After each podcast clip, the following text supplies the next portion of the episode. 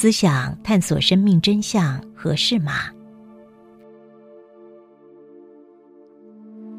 三国曹操曾经说过：“曾经你们看错我，今天又错看我。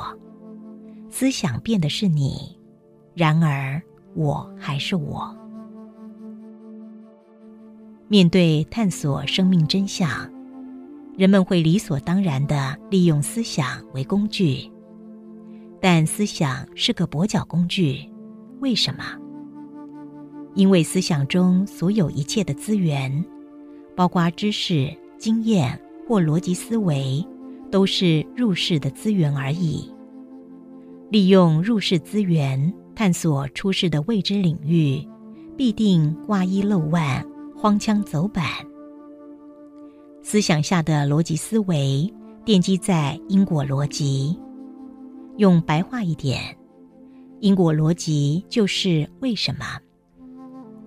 人们的思想有个特色。只要发现两个事件一前一后连续发生，会习惯性的将两种事件联想在一起，认定前面的事件是因，后面的事件是果。如果套用公式，就是因为 A 所以 B。比如，因为先生不爱我，所以我痛苦；因为孩子不孝顺我。所以我悲伤，因为老板不支持我，所以我工作失败。一位医生如果想要疗愈疾病，会探索疾病成因。当他知道原因后，就拥有机会疗愈疾病。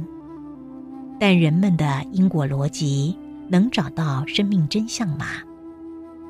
依众多经验，利用因果逻辑找到的原因。经常是错的。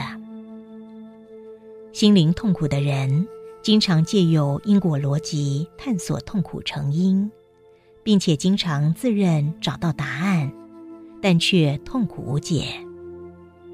举个例子来说明：真的母亲是加害者吗？真是个中年女士，很希望能够跟她年迈母亲建立圆融关系。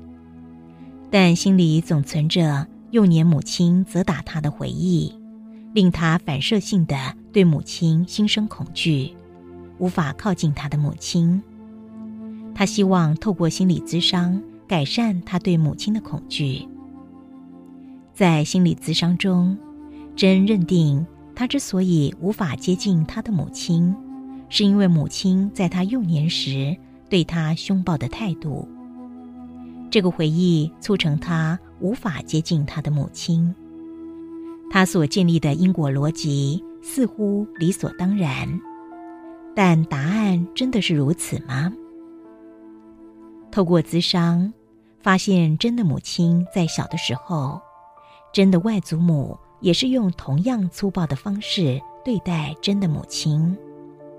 真的外祖母对真的母亲暴虐方式。令真的母亲在潜意识中被植入了一个暴虐教育印记。这个印记令真的母亲在印记的影响下，用暴虐模式对待真。然而不止如此，同样的现象也发生在真的外祖母对待真的外祖母。他们这三代上代对下代的暴虐教育模式。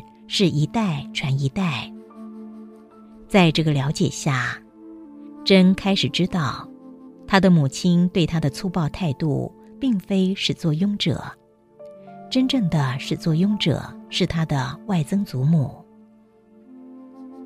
一个律师的濒死经验，这个濒死经验是个律师的真实经历。有个律师经验过濒死经验。在濒死经验中，他通过一个光的甬道到达另一端，在另一端出现了一个天使与他相会。天使在律师面前展示一个大荧幕，在荧幕上，律师看到他既往生命中种种经历。天使让他看到他所住的社区中有一个乞丐，他问这个律师说：“你知道这个乞丐是谁吗？”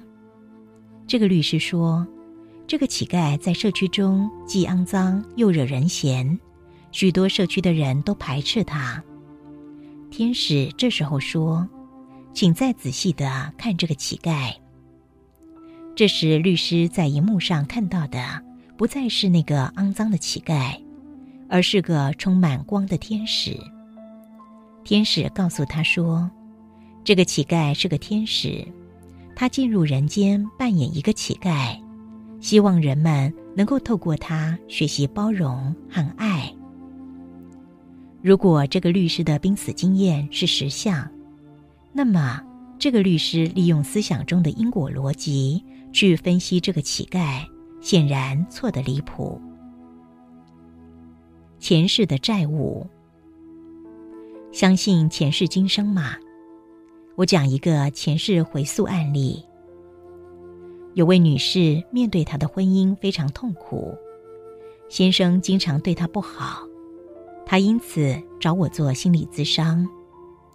在催眠引导下，这个女士进入了她某个前世，她在该世是个男人，而她本世的先生。就是他该世的妻子，他们的角色对调了。他在那一世对他的妻子，也就是这一世的先生，非常的暴虐。在回溯中，他觉知到他该世对先生暴虐的态度，创造了他本世的业，也觉知到本世必须透过先生施加给他的横逆经验，学习上一世没有学到的。宽容跟爱，借由上述案例，您是否开始理解思想下的因果逻辑不可靠呢？